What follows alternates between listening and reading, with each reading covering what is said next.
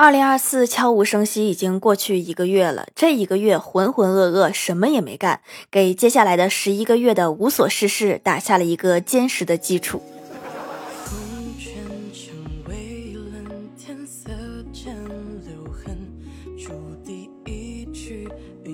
Hello，蜀山的土豆们，这里是甜萌仙侠段子秀《欢乐江湖》，我是你们萌豆萌豆的小薯条。经过了这么多年社会的熏陶，我现在身上有六大美德：是虚心请教，那咋办？是实话实说，我不会；是谦让，那你来；是尊重别人的意见，你说呢？是独立，别管我；是尊重，滚犊子！我可真是太优秀了。不知道你们小的时候有没有挨过父母的打？我是没少挨过。印象最深刻的是小的时候看电视上的巧克力奶，很想喝，但是没有，就在家里用牛奶泡巧克力。但是我选在了在厕所里面弄，可能是我在厕所里面搞得太久了，老妈破门而入，她看见之后以为我在厕所里面玩屎，给我一顿揍。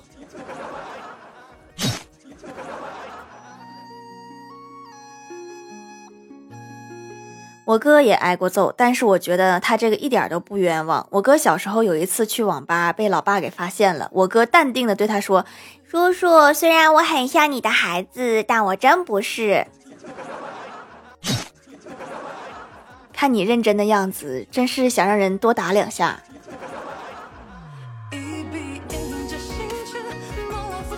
还有一次，我奶给我们两个讲故事，讲着讲着就说起我爷最怕癞蛤蟆，然后我哥就抓了好几只，绑成一串，塞我爷的被窝里，伴随着我爷嗷嗷的哭声，我哥被我妈揍的差点跟太奶走了。你说说，你有哪一次是被冤枉的？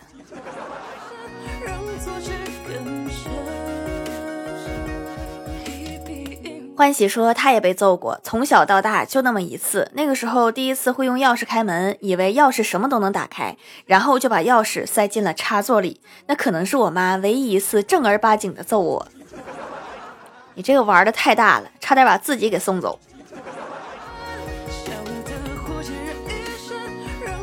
之前有一次去西安出差的路上，一位老兄一阵狂吹他的城市有多么的好，多么的好，然后说建市一百周年的时候举行了很隆重的庆祝活动之类的，然后问了旁边一个人说西安建市一百周年有什么庆祝活动没有？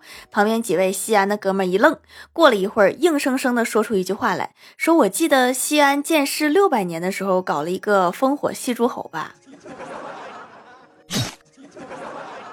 绝杀了！这个活动可真是太出名了，男女老少都知道。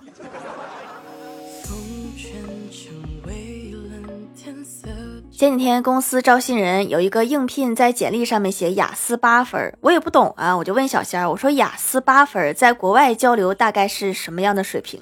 小仙儿说，如果在国内，大概就是一个现代的外国人讲中国的文言文这个水平。听起来好高级，但是一般人好像听不懂。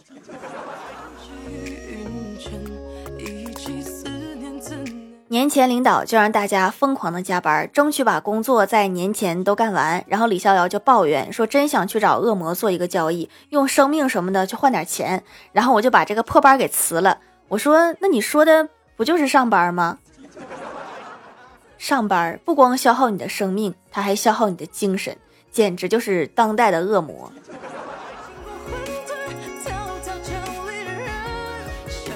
周末，郭大侠带郭大嫂去吃涮锅子，清汤三十八元一锅，麻辣八十八元一锅，于是就要了一个清汤锅。可是吃了一会儿，两个人都觉得嘴麻麻的。郭大侠说：“快吃，可能上错了，今天算是占便宜了。”后来麻的郭大侠昏过去了，半天才缓过来。然后郭大嫂也实在是麻的受不了了，就问服务员说：“是不是上错了？这也太麻了，吃不了。”然后服务员检查一下说：“实在不好意思，我给你们换个锅吧，这个锅它漏电。”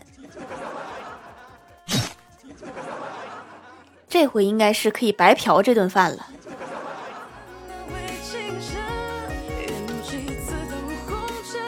郭晓霞他们学校中午一般都是在学校吃的。今天中午吃饭的时候，郭晓霞就问他的班主任：“老师，你为什么不吃米饭？”班主任说：“老师正在减肥。”然后郭晓霞看着他说：“那你为什么拿着两条鸡腿？”老师一顿说：“快吃饭！就你老说话。”可能是因为鸡腿上全是肌肉，吃再多也不会胖的。我这么解释，你应该相信吧？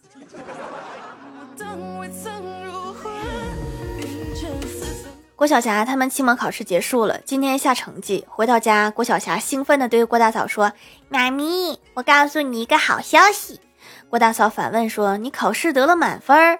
郭晓霞一下就蔫了：“我说的是好消息，不是奇迹。”郭晓霞对“奇迹”这个词理解的很透彻呀。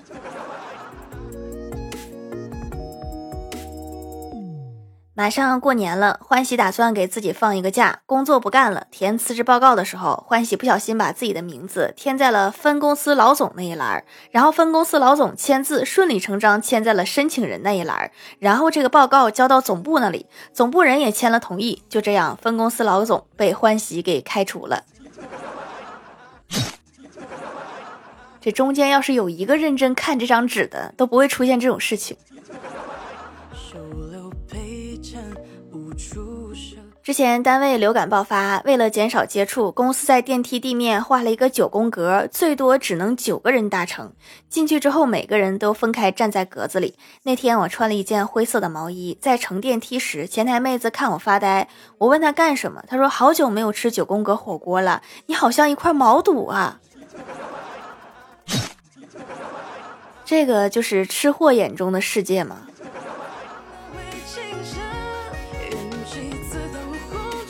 记得上大学的时候，大四的时候在外面租房子住。有一天下午出门太急，带错钥匙了，无奈之下就打电话给房东。他说现在有事儿，下午过来给我打电话。然后我就出去溜达了一圈，回来都四点多了，房东还没来。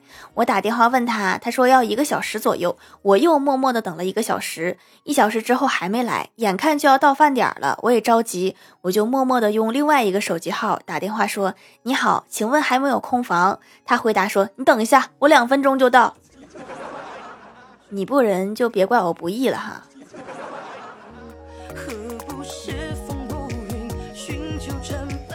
欢喜去学车的时候，驾校有围墙，封闭式教学。欢喜去的第二天，驾校墙上多了一道侧门。隔了一个星期之后，又多了一道后门。一个月之后，驾校有了东南西北和大门，共五道门。再后来，欢喜推荐我去学车的时候，那个驾校已经变成了开放式教学，已经不设围墙了。这个多亏了欢喜啊！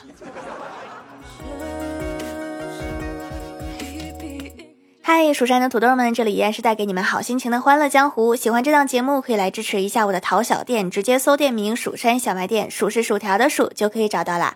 还可以在节目下方留言互动，或者参与互动话题，就有机会上节目哦。下面来分享一下听友留言。首先，第一位叫做薯条太二了。他说，我妈在网上看电视剧，每一集开始的时候都会有一段很长的广告，我妈就拿出一个小本在那记。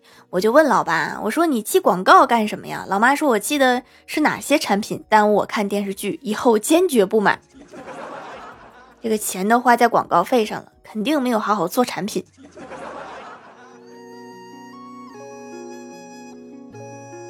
下一位叫做蜀山经络，他说我掐指一算，读到我这条评论的时候，我正在听最新一集。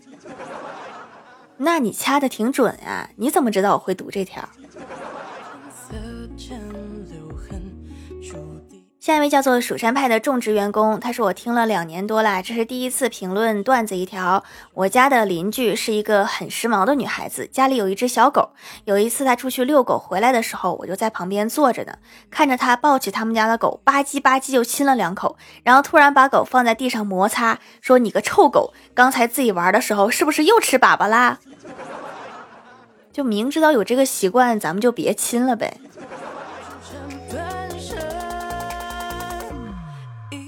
下一位叫做开车的小青蛙，他说我一个人去买菜，老板说我这白菜都是自家种的，绝对健康，十元一斤。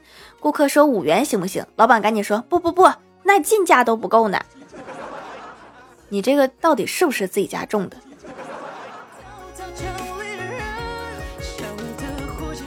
下一位叫做薯条，绝对不赌我。他说如果你月薪三千，想在北京买房子，不妨先定一个小目标，比如先活他五百年。想想就行了，没有必要太当真。我感觉活一千年，也未必能买得上。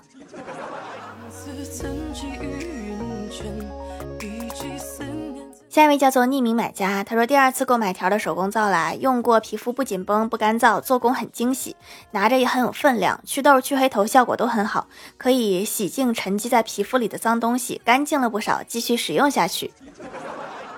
清洁一定要做好哈，接下来的护肤品才会吸收的好。下一位叫做要吃一路鱼是顿人，他说有一个哥们儿酒驾被警察发现了，他机智的跑进了广场舞的人群里，由于喝多了跟不上脚步，被警察发现了，然后带走了他。旁边两个老头吓坏了，说我的妈呀，跳不好还会被抓走！震惊！一男子因广场舞跳的不好被警察当场抓获。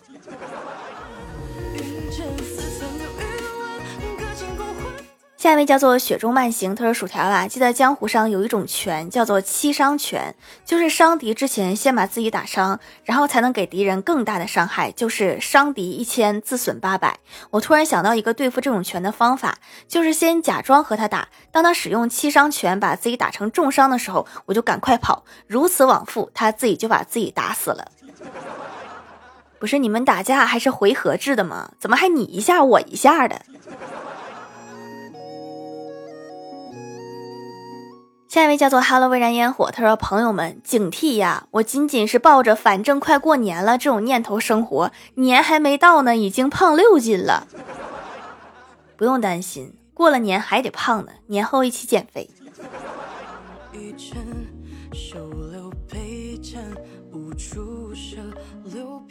下一位叫做知识改变命运，他说去庙里求签，抽了一个凶，于是扔掉了，又抽了一次，大吉。这个就是我命由我不由天，是吧？评论区互动话题，说一个你发现的真理。蜀山派国服孙策说：“不要听爸爸妈妈说你很聪明，因为这一定是善意的谎言。你得自信呐，你就坚信你是最聪明的，你就是最聪明的。”南阳学霸文说：“你永远没有办法让家长明白游戏没法暂停。”这个还真是哈。尤其打到一半的时候，你要是暂停，那得被别人骂死。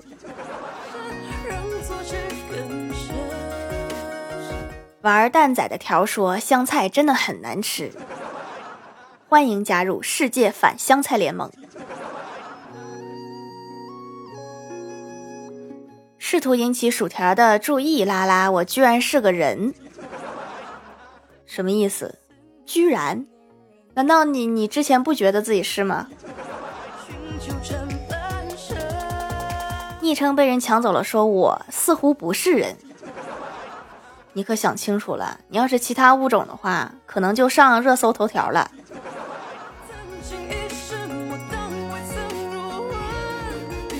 下面来公布一下上周一零六八级沙发是薯条太二了。盖楼的有蜀山经络，一个奇葩的昵称，蜀山派的种植员工无量，蜀山派看鱼塘的八爪旗，我是猴猴零八幺九，薯条绝对不赌我，薯条的小夫人，蜀山派的神经病，要吃一路鱼士顿人，试图引起薯条注意啦啦。听友四九八五八二三零六，蜀山派落出。